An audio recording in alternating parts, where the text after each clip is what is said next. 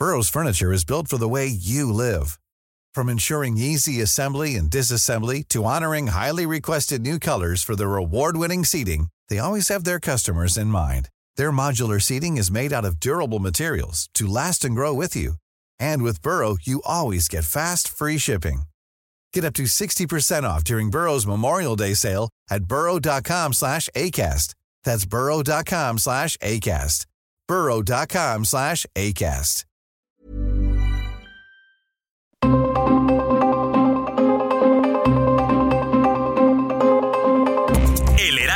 Radio presenta Zona de Noticias con Manuel Zamacona.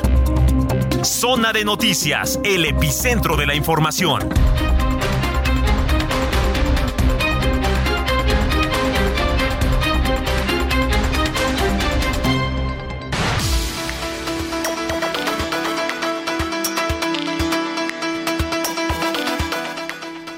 Ya son las 4 de la tarde en punto tiempo del centro de la República Mexicana. Señoras y señores, qué gusto que nos estén acompañando ya en esta tarde de lunes, hoy lunes 14 de noviembre del año 2022. Bienvenidas, bienvenidos aquí a Zona de Noticias a través de la señal de Heraldo Radio.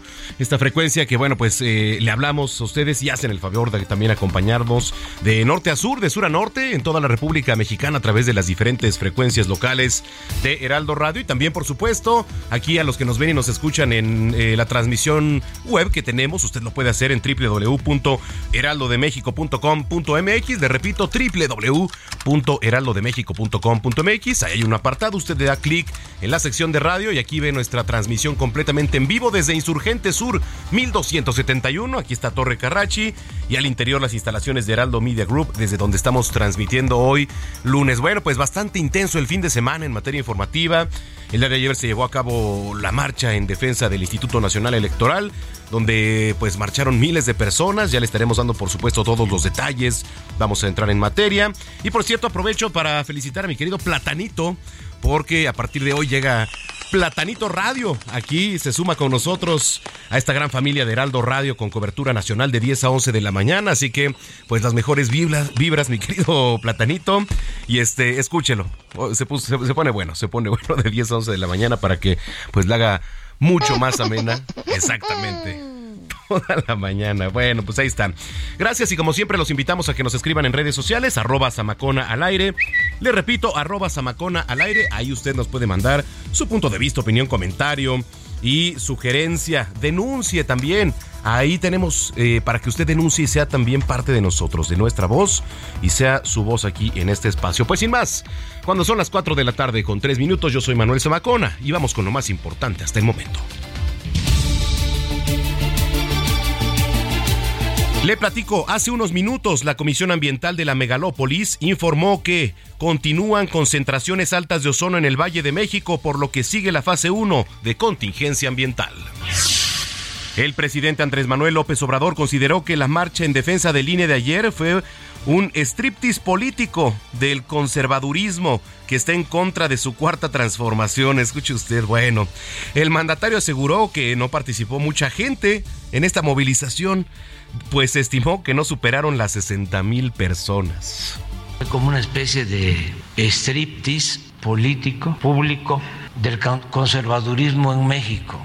Y esto es muy bueno, pero muy bueno, porque si no emerge esto, se mantiene soterrado y hace mucho daño para tener una sociedad mejor, más justa, más igualitaria,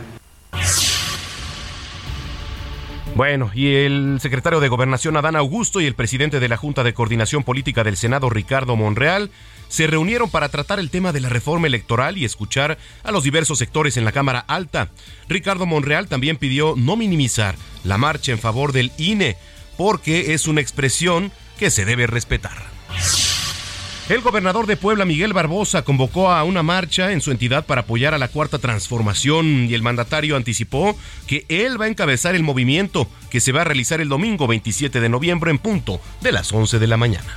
Yo, Miguel Barbosa, llama a las poblanas y los poblanos de toda la entidad a que nos movilicemos en una gran marcha acá en la ciudad de Puebla, el día 27 de noviembre a las 11 de la mañana, del gallito al zócalo, para que mostremos nuestra gran fuerza. Bueno, y una jueza federal otorgó una suspensión definitiva al líder nacional del PRI, Alejandro Moreno, y ordenó a la gobernadora de Campeche, Laida Sansores, a no difundir más información sobre el dirigente partidista.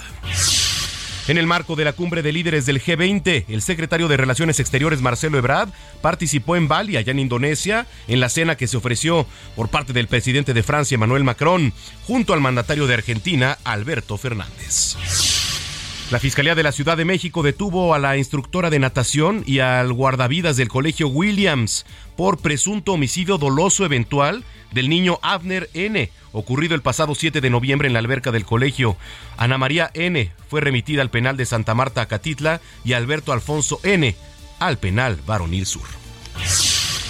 Oiga, y por cierto, los padres de Abner acusaron que la institución ha emprendido una campaña para revictimizar a su hijo y ahora lo señalan como el culpable de su propia muerte. Están exigiendo el cierre de la escuela. Tome nota porque el gobierno del Estado de México va a colaborar con el programa de El Buen Fin 2022, adelantando el pago de aguinaldo a 164.517 servidores públicos de la entidad para que gasten a gusto en próximos días. Oiga, en temas internacionales, el presidente ucraniano Volodymyr Zelensky aseguró que la reconquista de Gerson marca el principio del fin de la guerra. Esto durante una visita a la ciudad liberada ya de manos del ejército ruso. Oiga, Amazon plantea despedir unos 10.000 empleados en trabajos corporativos y también tecnológicos a partir de esta semana. De acuerdo con el New York, New York, Times, los recortes se van a centrar en la ciudad y bueno, pues dispositivos de Amazon, que por cierto alberga la asistente de voz Alexa. Los integrantes yihadistas de Boko Haram mataron a una veintena de mujeres allá en Nigeria, acusadas de participar en brujería tras la muerte repentina de los hijos de un comandante del grupo. En los deportes ya quedaron definidos los 26 jugadores que van a representar a México en el Mundial de Qatar 2022. La lista está conformada por algunos veteranos, por ahí anda Memo Ochoa, Andrés Guardado, pero algunos vivirán su primera experiencia mundialista. El caso de Rodolfo Cota y Néstor Araujo. Oiga, y el gorro frigio, el símbolo de la República Francesa, eh, calzado con unas zapatillas de deporte como un guiño al presidente, fue presentado ya este lunes como la mascota de los Juegos Olímpicos, allá en París 2024. Vamos a las calles de la Ciudad de México. Está Mario Miranda que nos tiene información. Adelante, Mario. ¿Qué tal, Manuel? Buenas tardes. Excelente inicio de semana. Tenemos información vial al momento. Informarles a los amigos automovilistas que en estos momentos encontrarán buen avance en ambos sentidos de la avenida Insurgente Sur, en el tramo de Ciudad Universitaria a la estación del Metrobús El Caminero. El eje 10 Río Magdalena con tránsito lento de Insurgentes al anillo periférico. Insurgentes con carga vehicular en ambos sentidos del eje 10 a Barranca del Puerto. La avenida Universidad con buen avance en ambos sentidos del eje 10 a Río Churubusco y finalmente la avenida Miguel Ángel de Quevedo con vialidad aceptable de Insurgentes a Universidad. Manuel, es la información vial del momento. Bueno, estaremos pendientes. Gracias, Mario. Buenas tardes. Muy buenas tardes. Mario Miranda desde las calles de la capital.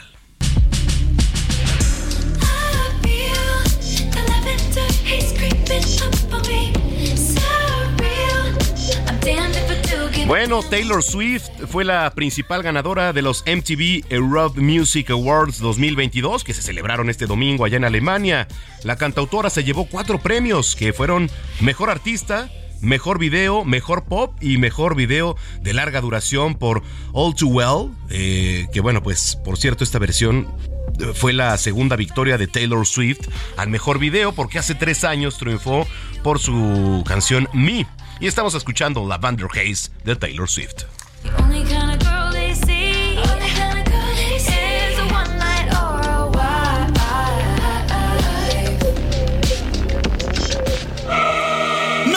Lo que Total Play tiene para ti este buen fin. Contrata ahora y llévate 150 canales, 100 en HD para que veas tus programas favoritos, 50 megas extra para navegar a toda velocidad, un servicio de TV adicional por 4 meses y por tiempo limitado recibe un Wi-Fi Pro sin costo.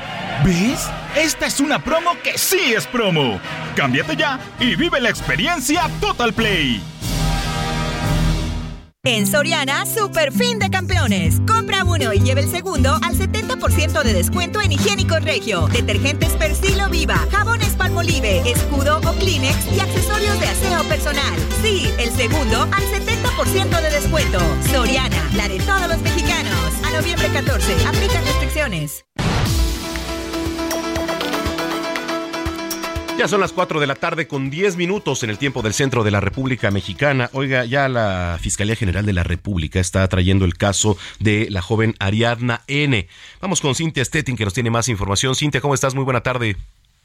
¿Qué tal? Muy buenas tardes a ti y al auditorio. Pues así, así lo informó la jefa de gobierno Claudia Sheinbaum, quien dijo que la Fiscalía General de la República atrajo el caso de Ariadna N., quien fue localizada sin vida en Tepoztlán, Morelos, tras ser víctima de feminicidio en la colonia Roma Sur, alcaldía Cuauhtémoc.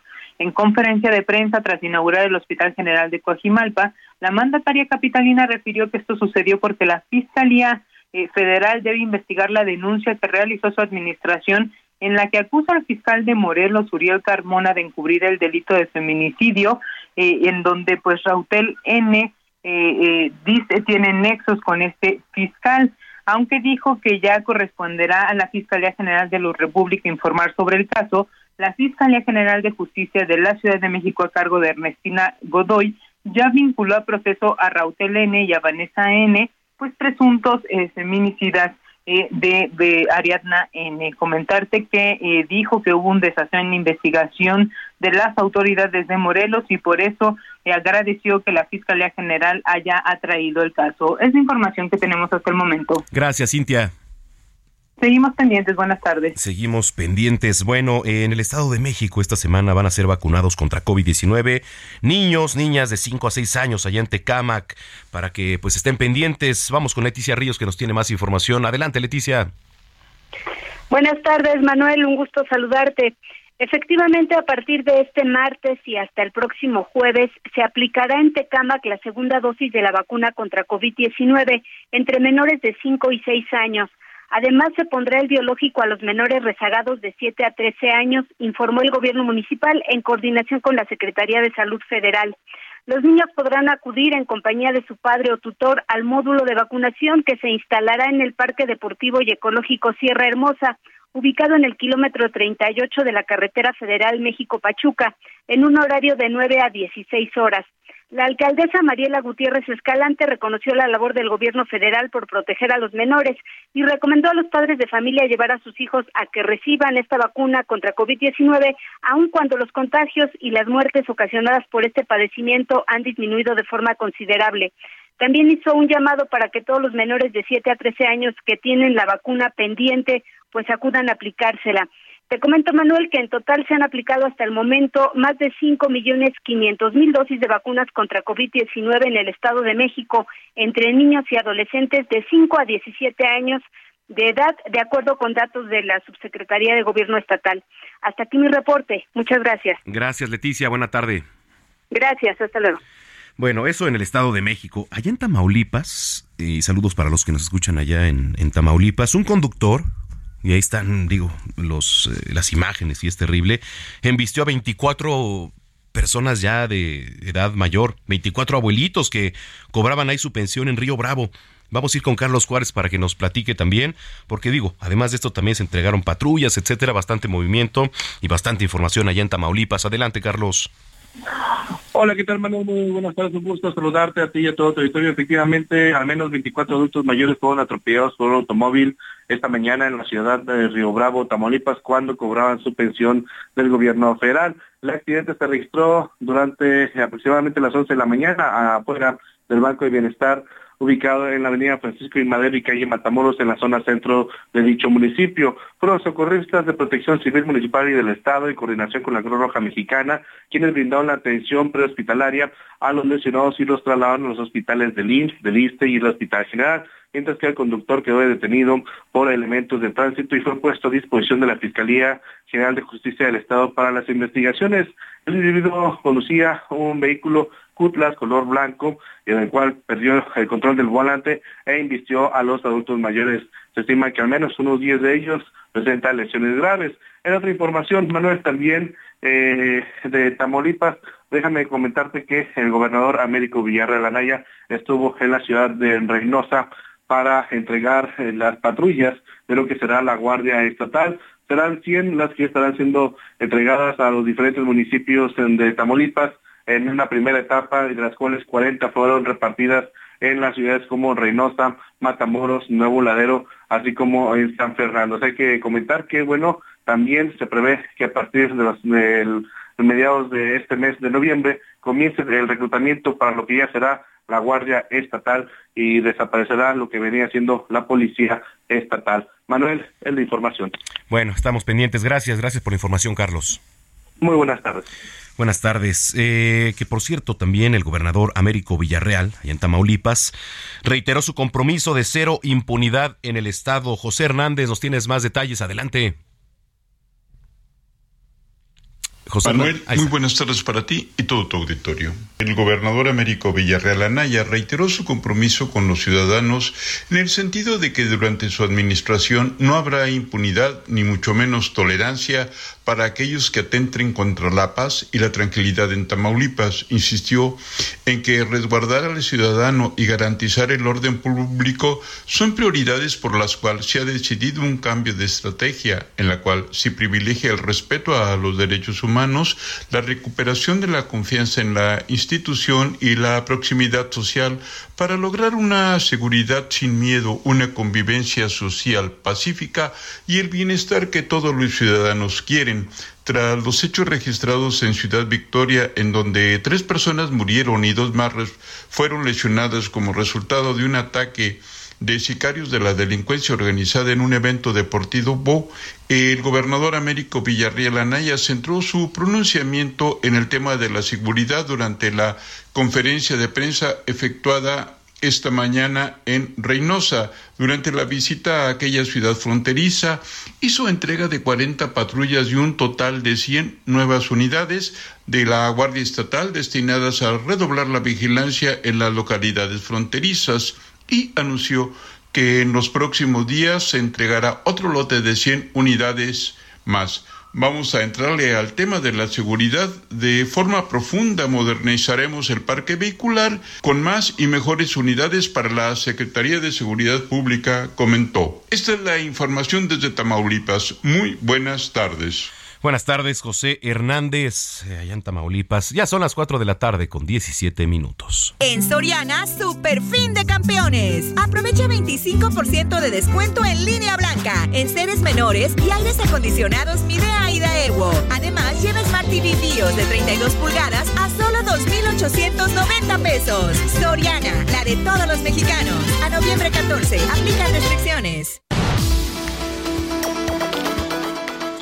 El 14 de noviembre, o sea, un día como hoy, se celebra el Día Mundial de la Diabetes, que por cierto, bueno, pues es una enfermedad que va en aumento en los últimos años y que sí puede provocar graves complicaciones e incluso, bueno, ni se diga, la muerte. En la línea telefónica tengo a nuestro colaborador, el doctor Manuel Lavariega, que como siempre le agradezco mucho que nos este, tome la llamada. ¿Cómo estás, Tocayo? Qué gusto. Mi querido Tocayo, el gusto es mío estar aquí contigo y con todo tu auditorio. Gracias, tú. Bueno, pues eh, siendo además médico diabetólogo, ¿quién este, mejor que contigo para tocar base y sobre todo pues eh, platicar acerca de, de lo que representa el Día Mundial de la Diabetes? Así es, Tocayo. Fíjate que es considerada ya una pandemia no solo en nuestro país, sino a nivel mundial, sobre todo por las consecuencias a largo plazo que genera esta enfermedad. Y sobre todo en México, ¿no? Que bueno, pues mucha gente es propensa a tener este tipo de enfermedad. ¿Por dónde empezar a hablar? Fíjate, Tocayo, que en México hay alrededor de 13 millones de personas con diabetes y justo el, la diabetes es la tercera causa de muerte en México. El año pasado estuvo solo por atrás del COVID-19 y de las enfermedades del corazón. Entonces, fíjate el impacto que tiene la diabetes en nuestra población. Sí, sí, sí, es, es durísimo hablar de, de, la diabetes. ¿Por qué da la diabetes? ¿Es, es hereditario? ¿Cómo se, ¿Cómo se presenta? Esta es una gran pregunta, Tocayo, y fíjate que el mayor porcentaje de personas que son diagnosticadas con diabetes, lamentablemente es por un estilo de vida que genera un factor de riesgo importante. ¿A qué me refiero? Sobre todo el sobrepeso y la obesidad siguen siendo el 90% de los casos que se diagnostican sobre todo por las personas que tienen un descontrol en el tema de la, de la cantidad de ejercicio que hacen y la ingesta de carbohidratos que consumen en el día a día. El sedentarismo, el estrés, el tabaquismo, el exceso de alcohol y sobre todo estos malos hábitos que tenemos en el día a día nos llevan a ir, vamos a decirlo así, generando un factor de riesgo que va aumentando gradualmente conforme van pasando los días, los meses y los años para poder detonar como diabético. Una vez que se adquiere esta enfermedad, que tienes la, eh, la diabetes, eh, ¿cómo se trata? ¿Es, ¿Es, tratable? Porque bueno, eh, dan este, una vez que adquieres la diabetes, digo, se dificultan muchas cosas, ¿no? En, en tu cuerpo, etcétera. Fíjate que este es un gran punto. Hay algo de mito y hay algo de realidad. La diabetes es una enfermedad que no se cura, solo se controla. Es decir, es una enfermedad crónico-degenerativa que si se controla, las personas pueden vivir exactamente igual que una persona que no tiene diabetes. El tema es que muchos de los pacientes que son diabéticos ni siquiera lo saben. De hecho, se estima que de cada 10 diabéticos, 5 no saben que lo son y ahí es donde existe este factor de riesgo. El descontrol de la enfermedad de manera crónica puede generar graves daños a la salud, sobre todo en los vasos más pequeños y estos están localizados en los ojos, en los riñones y en las extremidades inferiores. He de ahí sus complicaciones como la eh, ceguera, la enfermedad renal que incluso puede llegar a insuficiencia renal y el riesgo de amputaciones de las extremidades, principalmente en las piernas. Eh, ¿Qué papel juega la insulina, por ejemplo, en un paciente diabético? La insulina también tiene muchos mitos. Hay muchas personas que dicen que si usan insulina se van a quedar ciegos o van a generar riesgo de enfermedad renal o los pueden incluso amputar. Y esto es un gran mito porque la insulina es uno de los medicamentos que hoy tenemos disponibles y sobre todo que es parte del arsenal de tratamiento que tenemos hoy para poder tratar a los pacientes. Realmente es un fármaco seguro, eficaz, debe ser vigilado, controlado, debe ser prescrito por un médico y sobre todo hoy es uno de los medicamentos que tenemos como posibilidad de uso para el tratamiento de estos pacientes. No genera ningún riesgo, eso hay que decirlo, hay que repetirlo y enfatizarlo, no genera riesgos y todo esto que se ha comentado respecto a la posibilidad de complicaciones por el uso de insulina es completamente un mito. Correcto. Eh, ¿Cuáles son las recomendaciones, eh, Tocayo? Estas recomendaciones están basadas prácticamente en la prevención. lo importante aquí es vigilar la glucosa. Quiero comentarles a todos los radioescuchas que la glucosa normal al despertar debe estar entre 70 y 100 miligramos por decilitro. Y esto puede hacerse muy fácil. Tomando una gotita de sangre del dedo pueden hacer estas mediciones en ayuno. Se sugiere que el paciente o la persona no tenga más de 140 miligramos por decilitro dos horas después de haber consumido alimentos, ya sea el desayuno, la comida o la cena. Si estas cifras están por arriba de estos números que les acabo de mencionar, es probable que los pacientes o las personas tengan diabetes. Si esto es así, deberá de recibir un plan de tratamiento individualizado adecuado al estilo de vida de cada paciente para poder mantener básicamente cinco pilares estratégicos que son la dieta, el ejercicio, el medicamento, el automonitoreo y la educación de la enfermedad. Con esto se disminuyen riesgos, se disminuyen posibilidades de complicaciones y se lleva pues prácticamente un control de la enfermedad, que esta es la varita mágica o la receta mágica para poder disminuir el riesgo de complicaciones. Qué importante lo que nos platicas, Tocayo, para la gente que te viene escuchando, ¿dónde puede encontrar más información? ¿Dónde te puede seguir en redes sociales también? Claro que sí, pueden encontrarme como DR, como doctor abreviado, DR La Variega Sarachaga. Hoy justamente por el Día Mundial de la Diabetes estamos subiendo mucho contenido. La idea es educar justamente a la población para poder proteger el mañana y disminuir riesgos que pues evidentemente nos pueden llegar a, a complicar, a descontrolar e incluso a generar graves riesgos para la salud que nos puede incluso costar la vida. Correcto. Tocayo, muchas gracias como siempre y estamos en comunicación. Es un gusto, excelente tarde para ti, para toda la cabina y el auditorio. Muchas gracias, es el doctor Manuel Lavariega Sarachaga. Él es, bueno, pues estábamos platicando, él es médico diabetólogo y además uno de los mejores médicos a nivel mundial, reconocido mundialmente. 4 con 23. Oiga, la jefa de gobierno de la capital, Claudia Sheinbaum, aventaja por más de 10 puntos al segundo lugar entre los cuatro principales aspirantes presidenciables de Morena rumbo a 2024. Mire, esto es una encuesta que, por cierto, se publicó los presidenciables ahí en el Heraldo de México en su versión impresa. Según una encuesta elaborada por Poligrama, y El Heraldo de México, publicada hoy, la jefa de gobierno cuenta con 28.50% las preferencias frente al secretario de Relaciones Exteriores Marcelo Ebrard, quien alcanza el 18.70% de las preferencias de la población, encuestada el pasado 10 de noviembre vía telefónica a mil ciudadanos. En tercer lugar se encuentra el secretario de Gobernación Adán Augusto López con 12.80%, Ricardo Monreal, por ahí presidente de la Junta de Coordinación Política en el Senado, cuenta con el 7.40% de las preferencias y hay que recordar que Poligrama es reconocida como la mejor casa encuestadora en los Read Latinos Awards. Y usted puede encontrar, de hecho, más información sobre lo que le platico en la edición impresa de El Heraldo de México y en www.heraldodemexico.com.mx. Vamos a la pausa, regresamos con la segunda media hora de información aquí en Zona de Noticias. Soy Manuel Zamacona, no le cambie.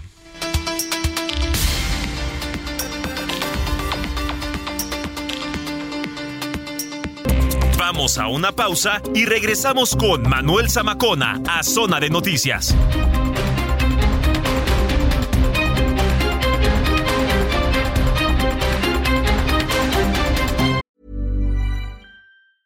A lot can happen in three years, like a chatbot may be your new best friend. But what won't change? Needing health insurance. United Healthcare Tri Term Medical Plans, underwritten by Golden Rule Insurance Company, offer flexible, budget friendly coverage that lasts nearly three years in some states. Learn more at uh1.com. Ya estamos de regreso en Zona de Noticias con Manuel Zamacona por El Heraldo Radio.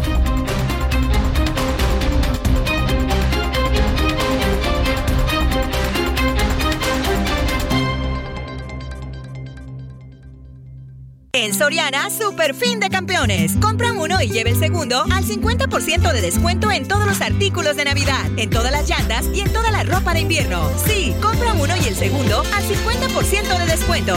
Soriana, la de todos los mexicanos. A noviembre 14, excepto pinos artificiales, naturales y nochebuenas. Aplica restricciones. Wake up in the morning feeling like P. Diddy. Grab my glasses, I'm out the door. I'm gonna hit this city. Before I leave, brush my teeth with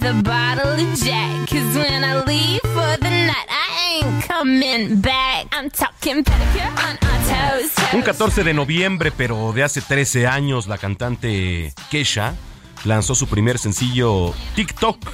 Y la canción fue el sencillo con mayor cantidad de ventas en el mundo durante el año 2010. Dos años. 12 años ya prácticamente. Estamos escuchando esto de. Si es Kesha, ¿no? La cantante. Keisha. Keisha. Bueno, muy bien. A ver, trépale tantito.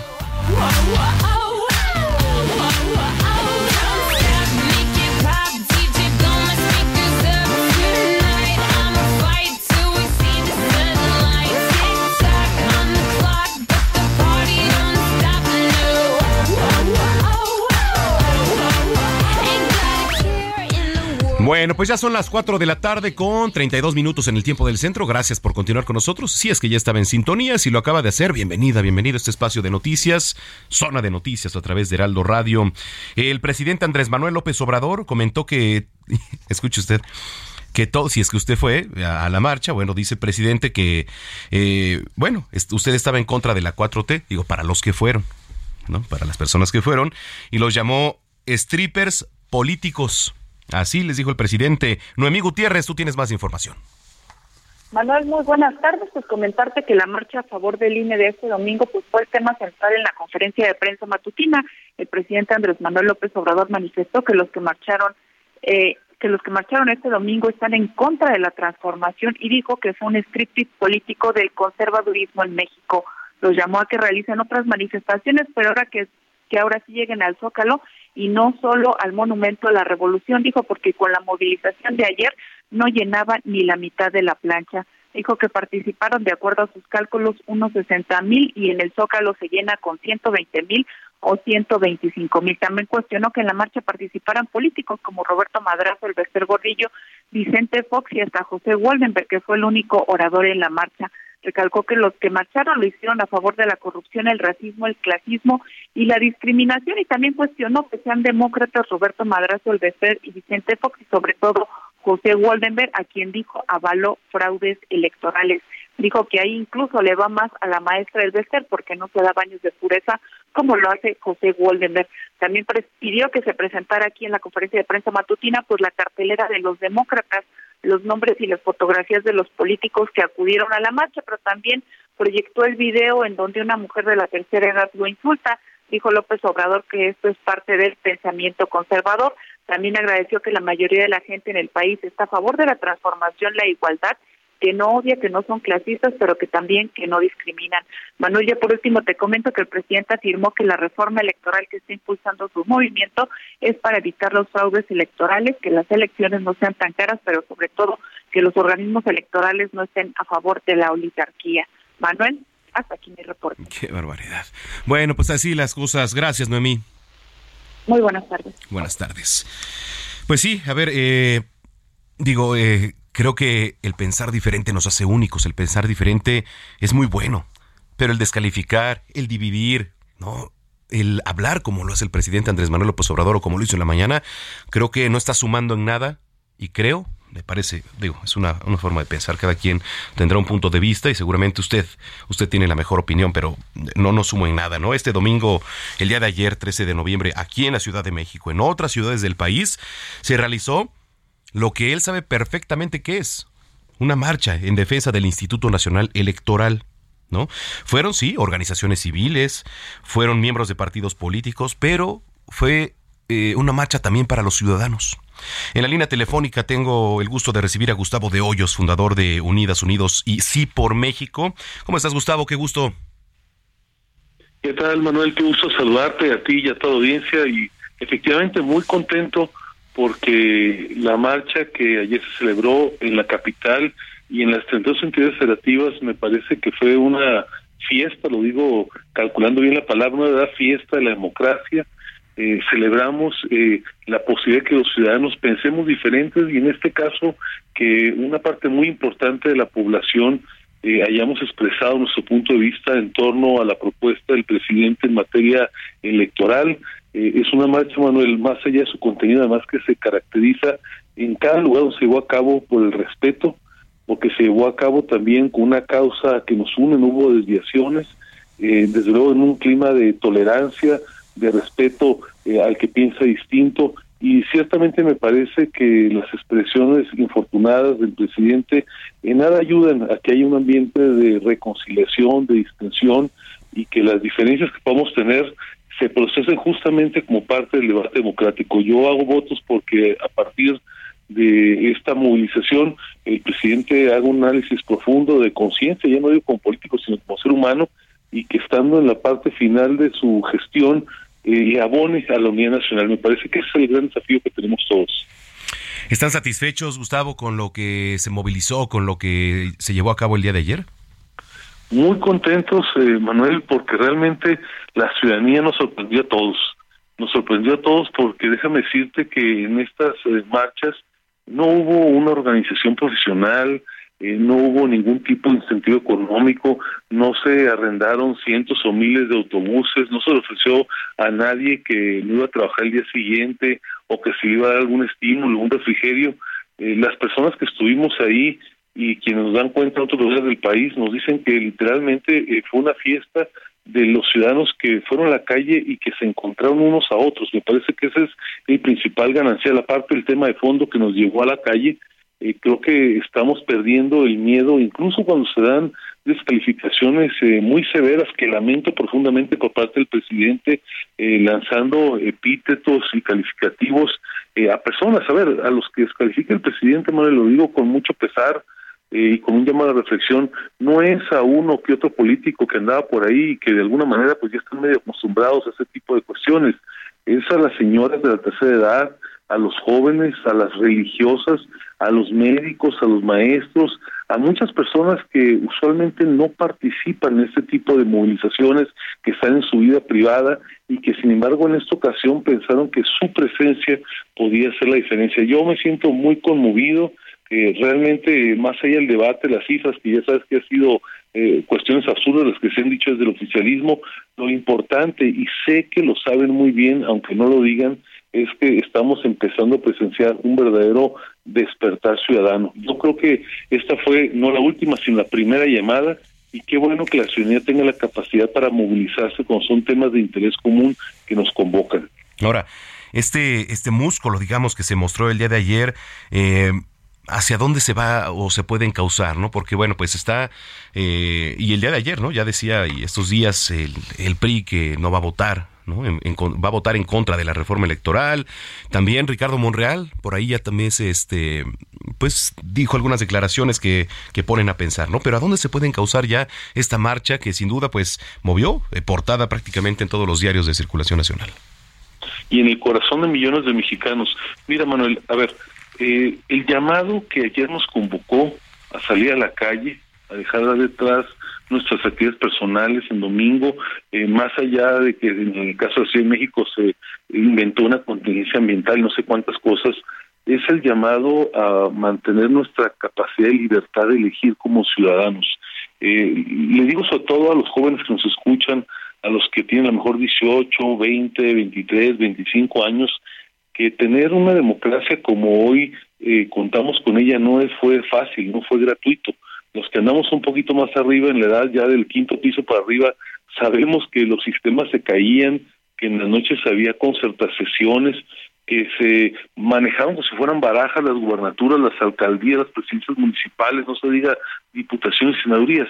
Lo que hemos conseguido, y es una construcción colectiva de muchas generaciones y de personas de todas las orientaciones, Manuel, ha sido la capacidad de que sea el voto de los ciudadanos los que decida el destino del país.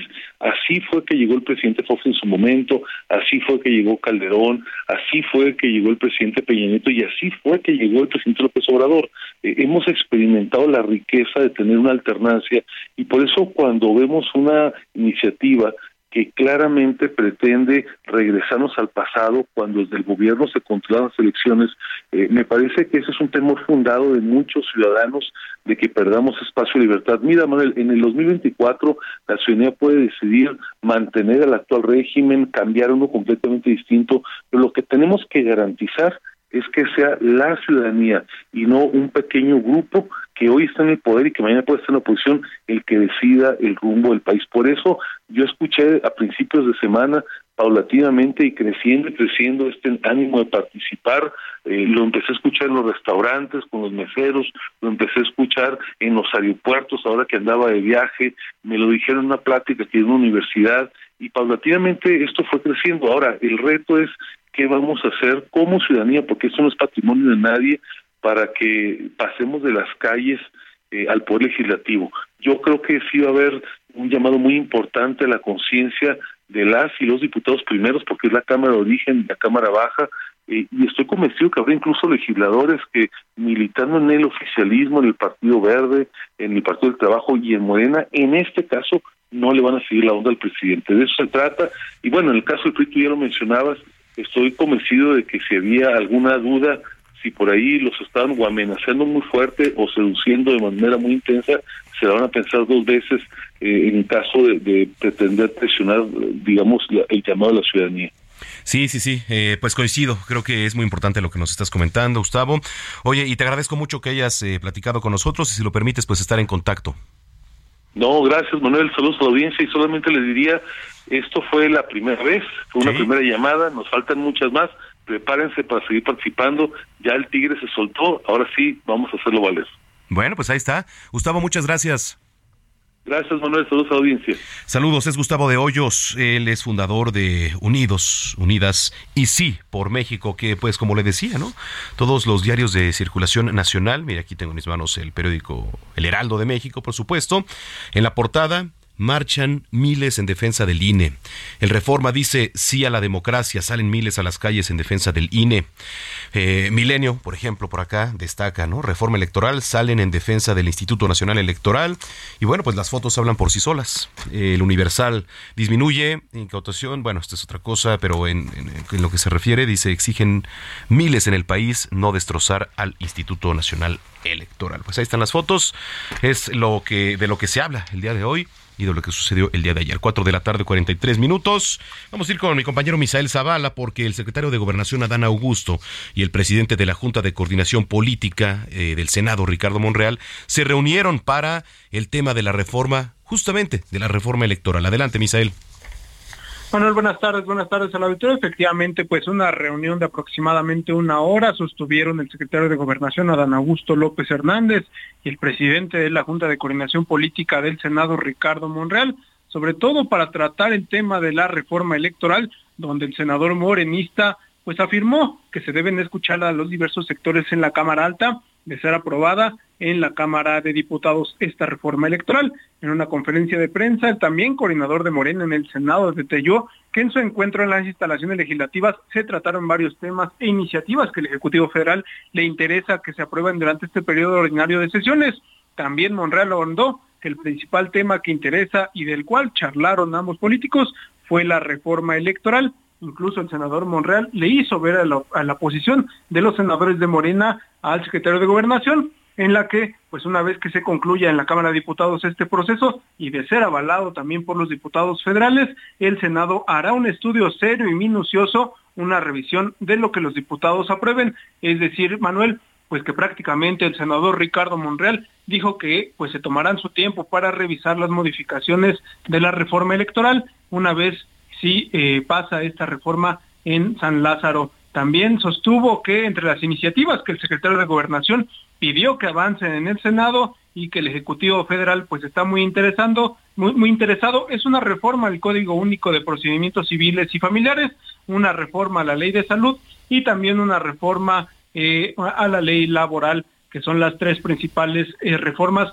que desde la Cámara de Diputados ya han sido avaladas y que el Ejecutivo Federal quiere que pasen también en el Senado de la República. También, bueno, pues hablaron de otros temas, sin embargo, no se trató el tema de la gobernadora de Campeche, Laida Sansores, y esta confrontación que ha tenido con el senador Ricardo Monreal. Manuel, hasta aquí la información. Bueno, pues muchas gracias, estamos pendientes, Misael. Claro, Manuel, buena tarde. Muy buena tarde. Ya son las 4 de la tarde con 45 minutos. En Soriana, compra uno y lleva el segundo al 50% de descuento en six packs de yogur bebible Danone, Alpura, Lala, Yoplait o harinas para hot cakes y pastel. Y six pack de cerveza Michelob Ultra y Amstel, lata o botella a 50 pesos con 150 puntos. Soriana, la de todos los mexicanos. A noviembre 14, aplica restricciones, evite el exceso. Zona de Deportes con Roberto San Germán.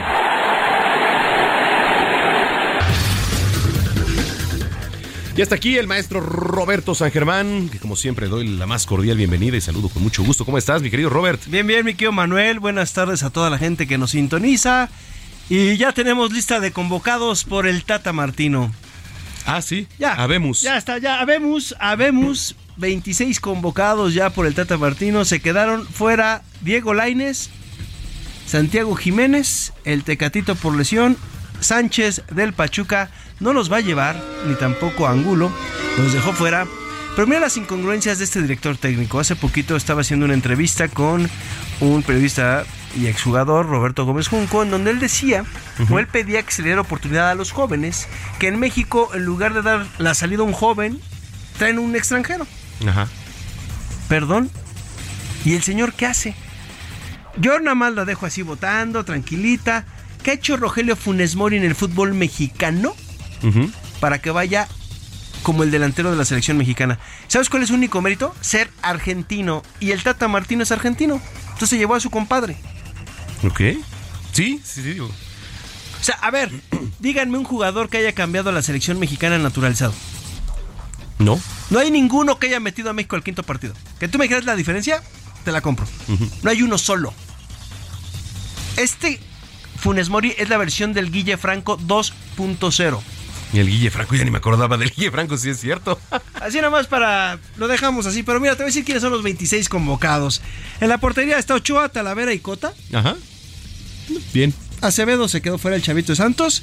En la defensa están Néstor Araujo, Jesús Gallardo, Gerardo Arteaga, Héctor Moreno, Jorge Sánchez, Johan Vázquez, César Montes y Kevin Álvarez. Este chavo hay que verlo mucho, es el jugador de Pachuca, bastante interesante este lateral. Y los mediocampistas son Orbelín Pineda, Eric Gutiérrez, Héctor Herrera, Carlos Rodríguez, Andrés Guardado, Sí, Edson Álvarez, Luis Chávez y Luis Romo. Perdón, Andrés Guardado está para jugar un mundial. Creo que ya también no. Ok. Pero ya ya está yo no soy veterano. Sí, compadre. Aquí, aquí la renovación nos lleva a cuatro mundiales. Bueno, Memo Ochoa también, ¿eh? Sí, claro. O sea, claro, y Talavera también, y si no quiere bien los Cota, o sea, pero la portería no hay tanto problema en ese sentido, ¿no? Y en la delantera está Henry Martin, Funes Moni, Alexis Vega, Chucky Lozano y Uriel Antuna.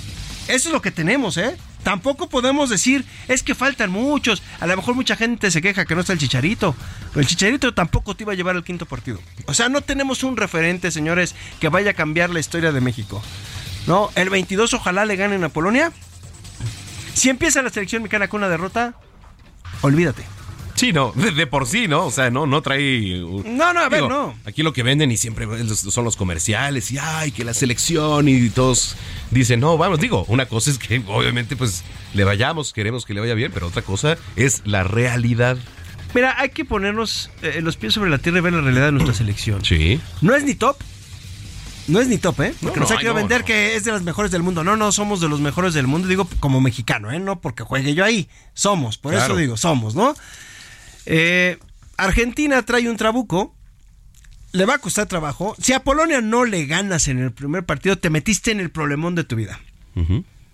¿Por qué? Porque Argentina va a ser muy complicado que le ganes. Aunque México se eleva su nivel contra ese tipo de equipos. Le gustan los equipos difíciles. Pero luego viene Arabia. Y ahí bajan el nivel. Y son capaces de perder con Arabia. Porque hemos visto partidos que de repente, no, no, a ver, este equipo era muy ganable. Y no, terminan pues perdiendo. Son los 26 convocados. Lo dejamos para que tu público diga y opine, porque creo que hay algunos que no deben de estar. Ok. Y hay otros chavos. O sea, en México no se le da oportunidad a nadie, ningún joven. No llevamos ningún sub-23. Imagínate nada más esto. No llevamos juveniles a la selección nacional. ¿Y el próximo mundial dónde es? En México, ¿dónde está el fogueo? Del que hablamos. Eh, olvídense del quinto partido. Recuérdenlo, el fútbol es negocio, no deporte en México. Ah, eso sí. Eh, y coincido, es fuerte lo que dices, pero es la realidad.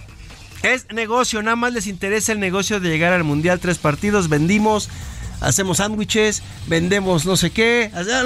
Es lo único que interesa. Pues sí. Pero bueno, Mira, ya no quiero hablar de otro deporte porque sé que te voy a hacer, te voy a molestar. Después de lo que vimos ayer con tus vaqueros de Dallas. No. Lo volviste a hacer, Dak Prescott. Eres una porquería de jugador. Se los volvió a hacer a tu equipo. Ayer el partido era ganable. Vaqueros era para que se pusiera 14-0. No, o sea, era para que la semana 10 hubiera ganado el partido. Todo fue culpa de Prescott. Señores, ya les quedó claro que Prescott no es un coreback que va a llevar un equipo como son los vaqueros de Dallas, que todo el mundo quiere que llegue al Super Bowl, no va a llegar tu equipo con ese coreback, amigo. Mira, eh, el otro día estaba yo en discusión porque dicen, ya ves que se lesionó pues prácticamente en el primer partido, ¿no? Estaba el otro coreback. Y creo que le debieron haber dado la venia porque venían bien ya los vaqueros. Perdieron contra las Águilas de Filadelfia, que son el mejor equipo. Estaba Cooper Rush, sí tuvo varios pases interceptados. Ayer el hombre tuvo dos pases interceptados, que fue la diferencia en el partido, ¿eh? Dallas era para haberse puesto 14-0 en el segundo en el segundo cuarto, llevársela tranquilo y pudo haber estado 21-0. Los errores de Prescott fueron dos anotaciones, dos intercepciones. Eso no puedes hacer, igual que Josh Allen con los Bills de Buffalo. Igual lo mismito. También perdieron por culpa del quarterback, también el coordinador ofensivo, sus errores, ¿no? Estamos viendo ahí las cuestiones de lo que fue la NFL. Y pues bueno, lo de Checo.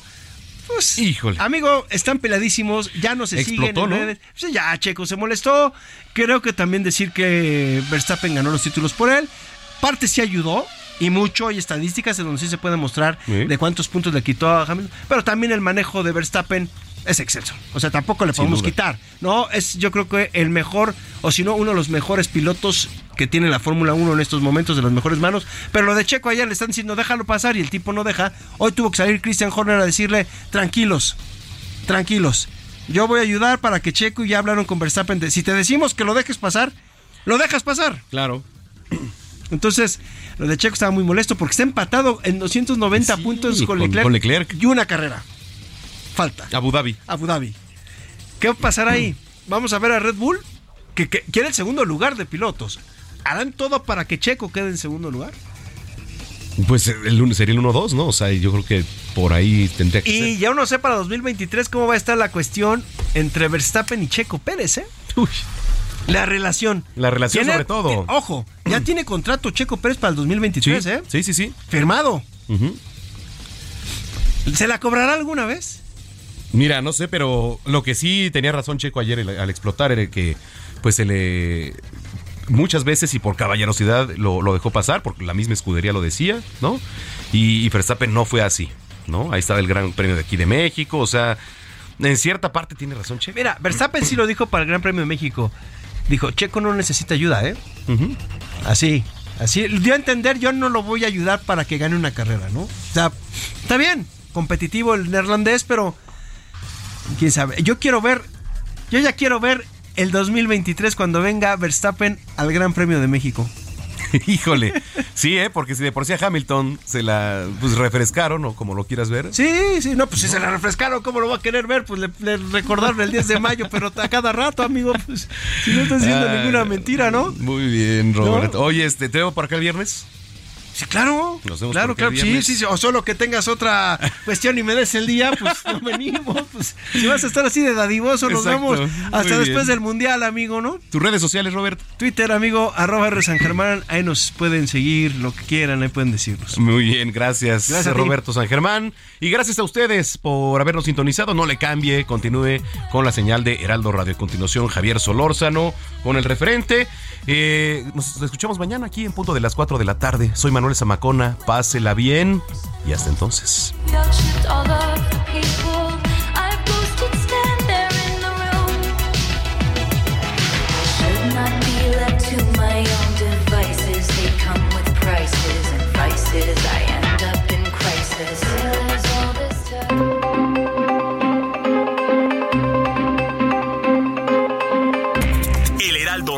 Presentó Zona de Noticias con Manuel Zamacona.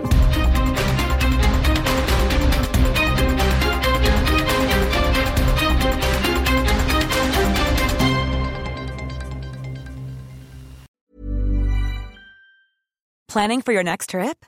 Elevate your travel style with Quince. Quince has all the jet setting essentials you'll want for your next getaway, like European linen, premium luggage options, buttery soft Italian leather bags, and so much more and is all priced at 50 to 80% less than similar brands. Plus, Quince only works with factories that use safe and ethical manufacturing practices. Pack your bags with high-quality essentials you'll be wearing for vacations to come with Quince. Go to quince.com/pack for free shipping and 365-day returns.